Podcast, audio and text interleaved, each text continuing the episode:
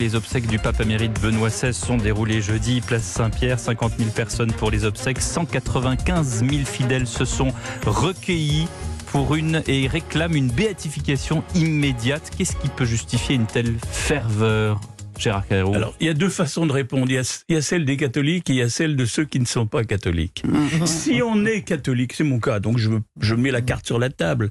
Si on est catholique, je pense que on a une nostalgie, dite ou non dite, de ce pape Benoît XVI, qui représentait à la fois la continuité avec son prédécesseur, dont il, dont il fut le lieutenant, Jean-Paul II, il fut son lieutenant, il fut Saint Jean-Paul II, il fut son lieutenant, son bras droit pour la théologie et pour tout ce qui tourne autour du sacré de l'Église, et quelque part son continuateur.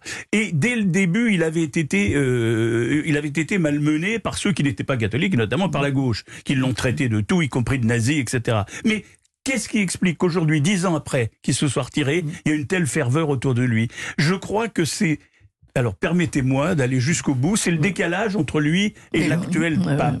Je pense que pour les catholiques, mm. même s'ils ne le disent pas ou diront non, non, non, c'est pas ça, mm.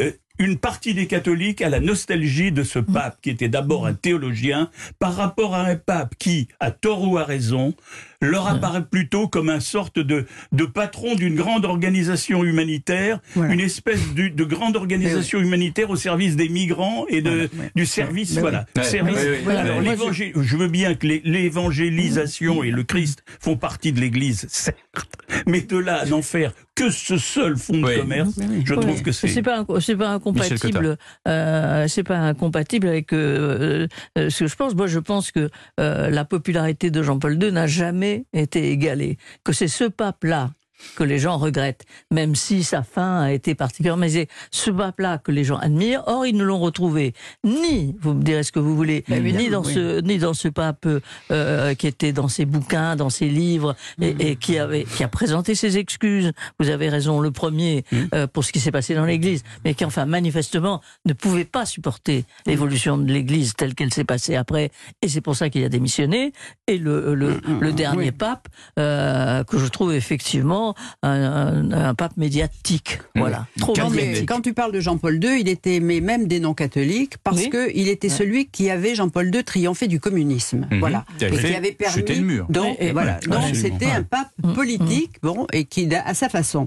Là, ce qu'aiment moins, à mon avis, les Français, enfin moi, enfin ceux autour de moi, je vois, je sais pas, les Européens et certains Européens, du nouveau pape qui fait, comme tu, comme dit Gérard, qui est comme ça, qui a dit aux migrants de, de d'entrée, mais il se rend pas compte qu'il est en train de, de, de doter à l'Église des parts de marché, parce qu'il dit aux migrants qui sont tous musulmans, venez en France. Mmh. Donc ça veut dire que dans, des, dans certains endroits, il y aura bientôt plus de mosquées que d'églises. Donc pour l'Église catholique aussi, je veux dire... Elle, Vous voulez dire c'est un mauvais représentant mais, de commerce mais Oui, c'est-à-dire qu'il ne, il ne vend pas l'Église, euh, voilà, il laisse les autres... Voilà. Il ne croit plus à l'Europe. Ouais. Il ne croit pas à l'Europe. C'est un pape sud-américain.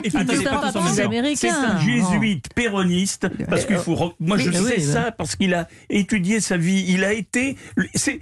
on pourrait appeler le pape François le pape Evita Perón. C'est-à-dire qu'il a allié une forme de, de marxisme à la sud-américaine. Oui. Il était oui. question de dire du bien de Benoît XVI et pas du mal de, de François. Bah, non, mais euh... c'est la comparaison, c'est tout. Comment Est-ce qu'il y a une euh... dimension politique dans, dans cette ferveur, dans, tout, dans, dans cette, cette foule assez inattendue ah, foule, finalement faut, faut, pas exagérer non plus, ça pas révolutionné.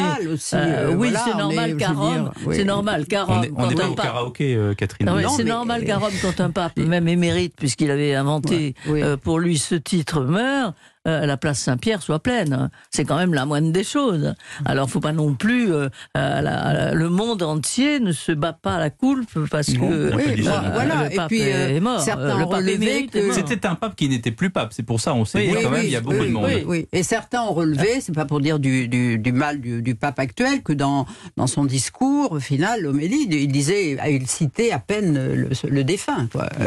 il était dans un autre discours.